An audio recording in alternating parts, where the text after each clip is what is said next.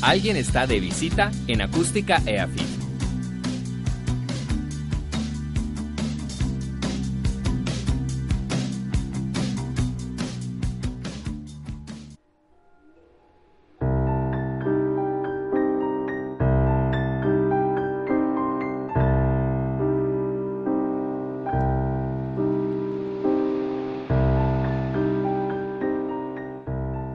Hola, les damos la bienvenida a De Visita. Queremos enviarles un saludo muy especial a quienes nos escuchan desde la casa, desde el carro, desde el trabajo, desde la universidad, desde donde sea. Estamos felices de contar nuevamente con su compañía y los saludamos desde aquí, desde la sala de nuestra casa en Acústica EAFIT. A su lado,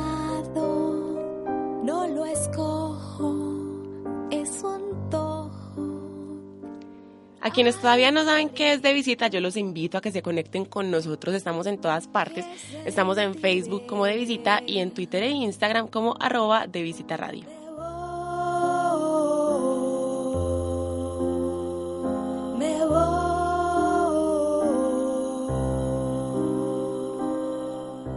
La escuchamos al fondo, esa es la invitada de hoy. Estamos muy contentos de que nos esté acompañando primera vez aquí en la sala de la casa y después de ese saludo tan largo, porque yo sé que estoy muy cansada hablando y que ya no ven la hora de conocer a la invitada, se las voy a presentar. Aquí está con nosotros Oriana, bienvenida de visita. ¿Cómo estás? Hola, muchas gracias, muy contenta de estar aquí.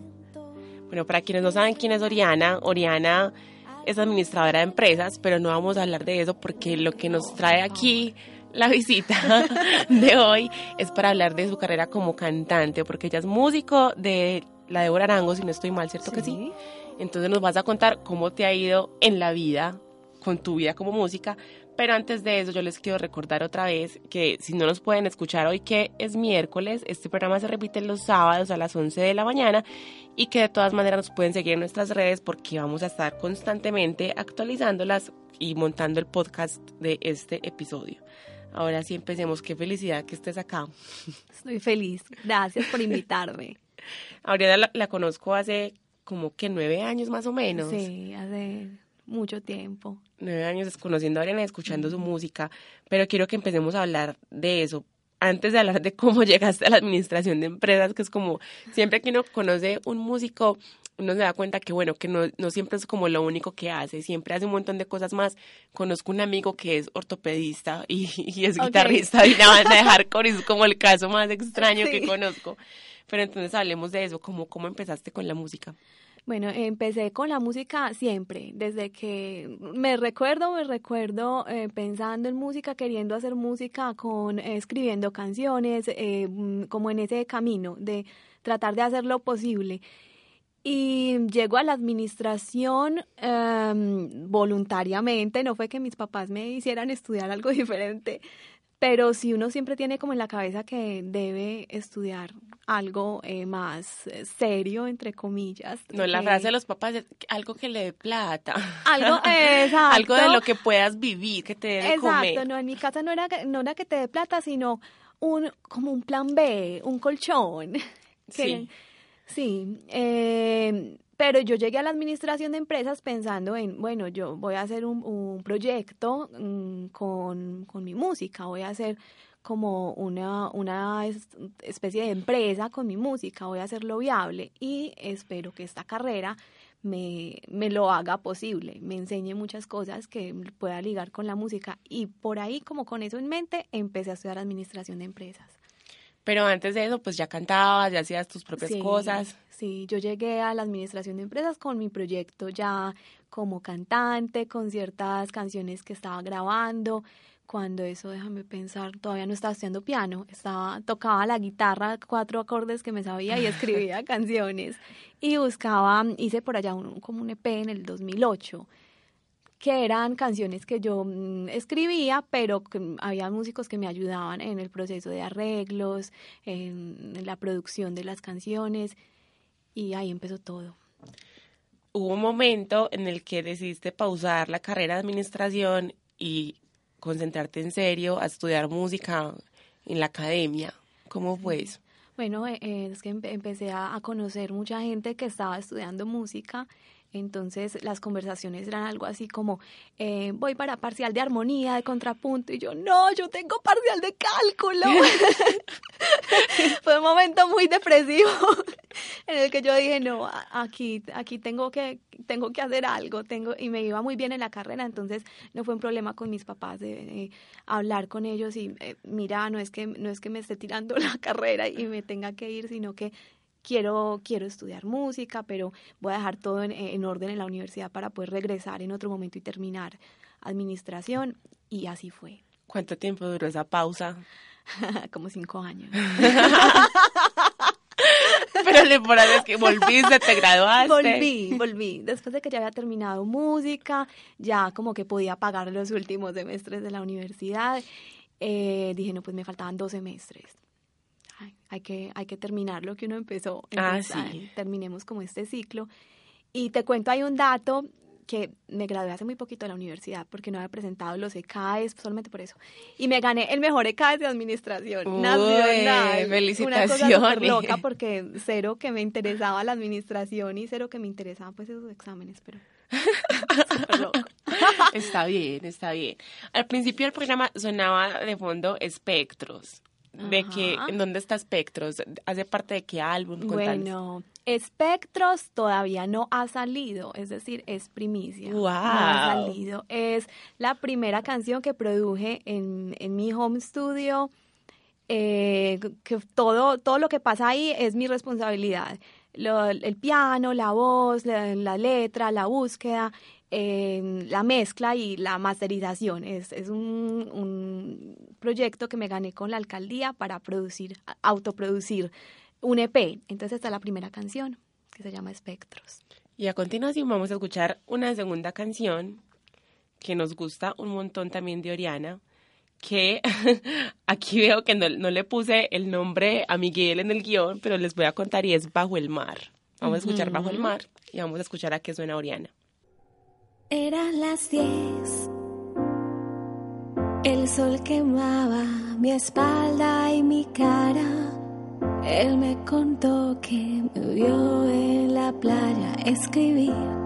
Le gusta escribir. Oh. No lo planeé. Dónde quedarme a dormir esta noche. Pero es martes, habrán habitaciones por ahí. Debe ser así. Oh. Solo me encontrarás, solo te encontraré, solo me encontrarás, solo te encontraré, solo me encontrarás, solo te encontraré, solo me encontrarás, solo te encontraré.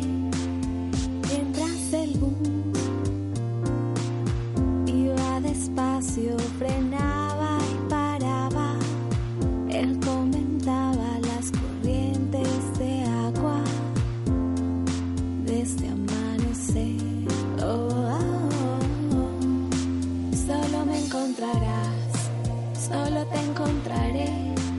solo me encontrarás, solo te encontraré, solo me encontrarás, solo te encontraré, solo me encontrarás, solo te encontraré.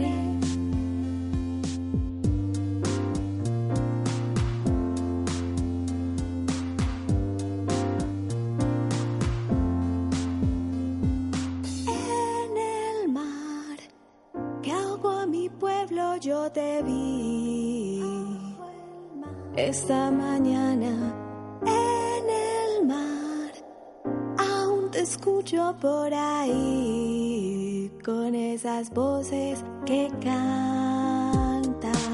Solo me encontrarás, solo te encontraré, solo me encontrarás, solo te encontraré, solo me encontrarás, solo te encontraré, solo me encontrarás, solo te encontraré, solo me encontrarás, solo te encontraré, solo me encontrarás, solo te encontraré. Eso que estaba sonando era Bajo el Mar de Oriana, que como nos acaba de contar es una primicia, o sea, todos estamos escuchando esta canción por primera vez, no la conocíamos, ustedes están escuchando una canción en primicia de Oriana. Y esto que están escuchando es de visita desde aquí, desde Acústica de Fit, aquí en todo el bloque 38, nuestra emisora digital. Estamos transmitiendo para ustedes. Siempre traemos invitados a la sala de la casa. La invitada de hoy es Oriana, que es la voz que estaban escuchando. Ahora sí me estabas contando de las becas de creación que te has ganado. Esta última fue una de ellas. ¿Cómo, cómo es el proceso? Bueno, eso es una convocatoria pública que de hecho este año se acaban de cerrar, hace, hace por ahí un mes se cerraron. Eh, los músicos o artistas presentan proyectos para mm, producir un álbum o para conciertos o para mm, viajes o si eres escritor para producir un, para mm, editar un libro y hay un jurado que hace como una elección y dan un presupuesto para que se lleven a, se realicen esos proyectos. ¿Cuántos álbumes tiene Oriana? Eh, bueno, tengo un eh, universo cromático y este P. Pero yo me acuerdo que hay un montón más. Ah. no me diga mentiras. hay otros que Bueno, hay muchas canciones y como muchos experimentos, pero yo mm, como que marco el, inicio de, de, mi primera producción en Universo Cromático. Antes hubo grabaciones en piano y voz, como producciones que son más como mm, no tan, no sé, son, son búsquedas. Hablando de esas búsquedas, yo recuerdo que, bueno, viendo tus redes sociales y viendo el canal de YouTube, que siempre mantienes como muy actualizado, yo siento que hay como un cambio entre la Oriana de antes y esta Oriana nueva, o sea, esta está como más como más para bailar, más un poquitico movidita, lo otro yo lo sentía más como muy acústico, muy pianito y voz nada más, muy tranquilo, pues es mi percepción desde, desde la escucha. ¿Cómo se ha dado ese cambio o cómo has sentido? ¿Fue muy espontáneo o sentiste la necesidad de hacerlo? Bueno, todo ha sido, cuando, cuando me dices que hay un cambio, de cierta manera me toma por sorpresa, aunque lo entiendo cuando, cuando lo escucho y me veo a mí misma desde afuera y ay, ha habido un cambio, pero es porque ha sido súper natural. Es como, no, no he pensado nunca, necesito que esto suene eh, más acústico, que esto suene más electrónico, que esto suene... No, ha sido más como, como me siento en determinado momento de mi vida y lo que necesito expresar, es como más eso. Y hablando de esos momentos y de esas expresiones, ¿cómo es el proceso de Oriana a la hora de componer una canción?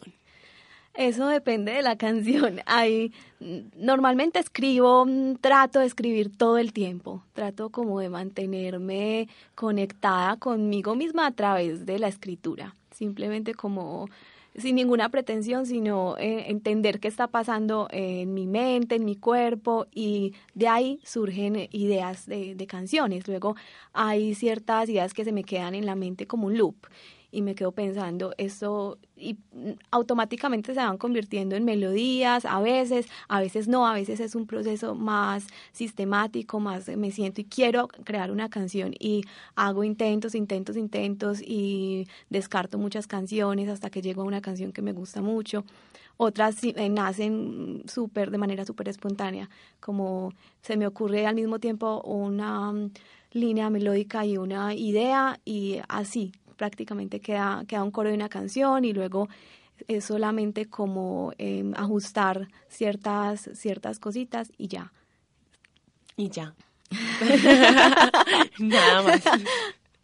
Según yo me acuerdo de la grabación de Universo Cromático, que es el disco que está antes de este, también, esa también fue con beca de creación. Sí, también. Dios mío, pues contanos el secreto para ganarnos todas esas becas de creación. Soy administradora de empresas. Entonces, encontrando esa unión entre la administración y la música que nos contabas ahorita, y nos estás diciendo que bueno, que estás tratando de demostrarle a la gente y de demostrarte a ti misma que sí es posible vivir de la música pues en este país, cómo te está yendo con todo eso, porque la gente siempre tiene como la concepción de que no, eso es imposible, lo que te decían tus papás hay que tener un plan B, pero estás como mostrando como bueno, sí, yo, yo puedo mantenerme y puedo comer de mi música, pero porque tienes tu carrera de administración al lado como, como, como, da, como un poquito como, como un tipcito como a los músicos que hay por ahí que todavía están un poquito perdidos, ¿cómo lo has logrado? También estoy muy perdida.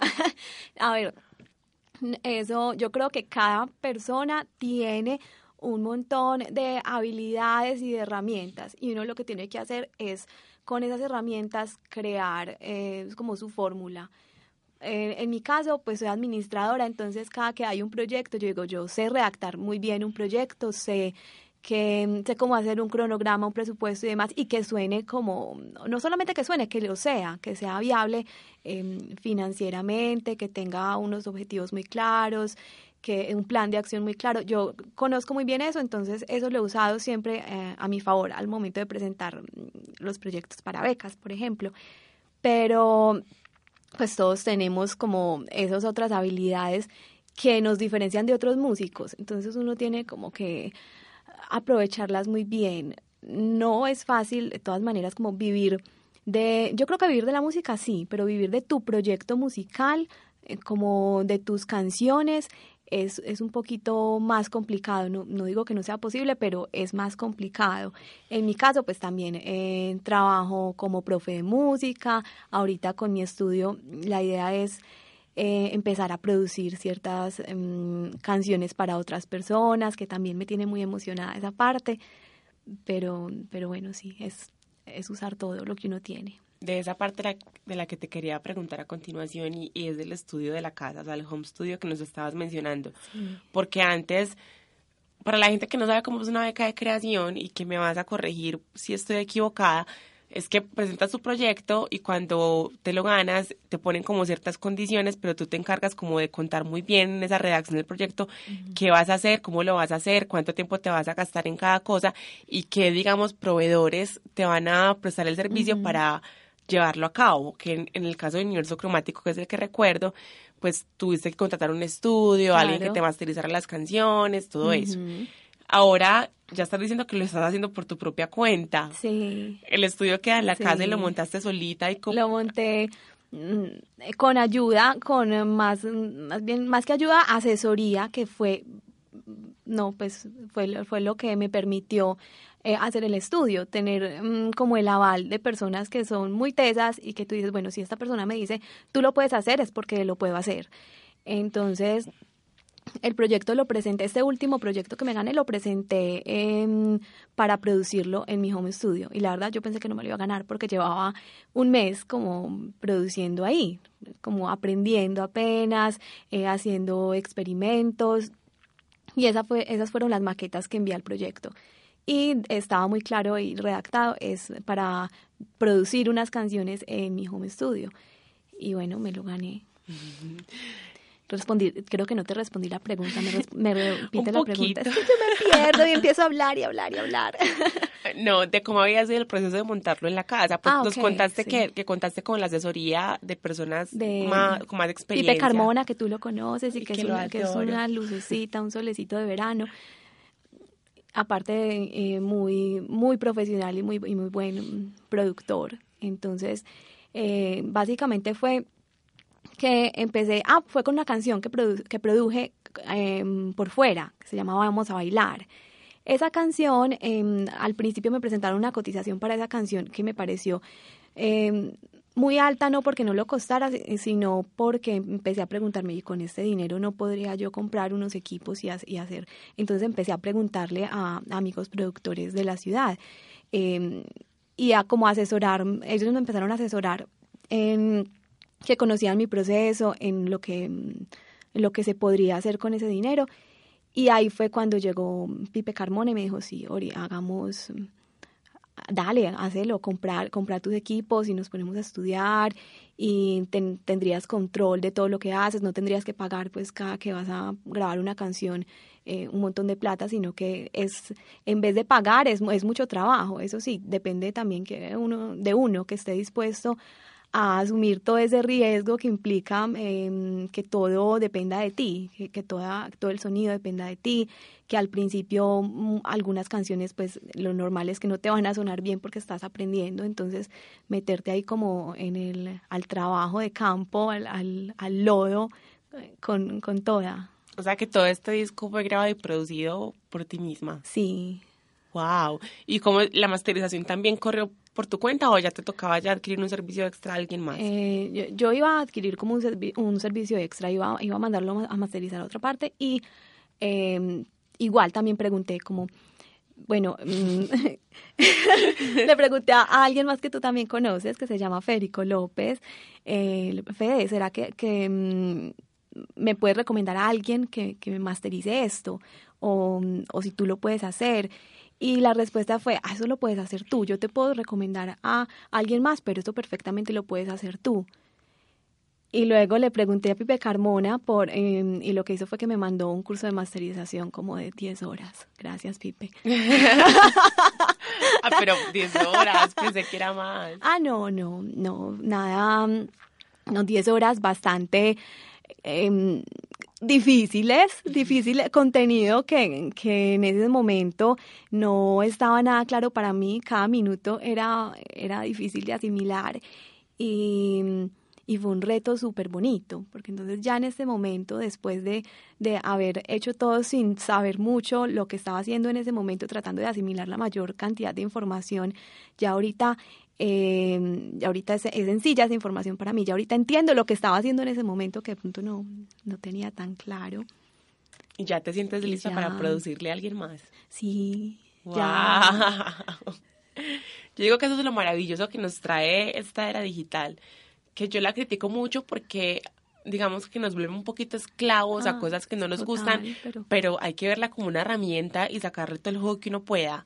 Hace unos 20 años no podríamos estar contando esta historia, como no, sí, yo compré mis es- cositas y lo hice, sino que definitivamente sí había que buscar el experto, había que contratar el estudio, había que alquilar un espacio, pero ya no, ya cualquiera desde la casa con un computador y con unas buenas herramientas Es puede que- lograr mil cosas. Total, es que ahorita todo depende, depende como de, de tu nivel de, de película, lo llamo yo, pues de, todo lo que estés dispuesto a invertir en tiempo, porque es que ya ni siquiera hay desinformación, que antes había como una época de desinformación, ahorita hay información muy valiosa por, por muy poco dinero, tú puedes conseguir cursos que, que o hasta gratuita, también hay mucha información, pero tú consigues cursos por 50 dólares que te enseñan cosas valiosísimas.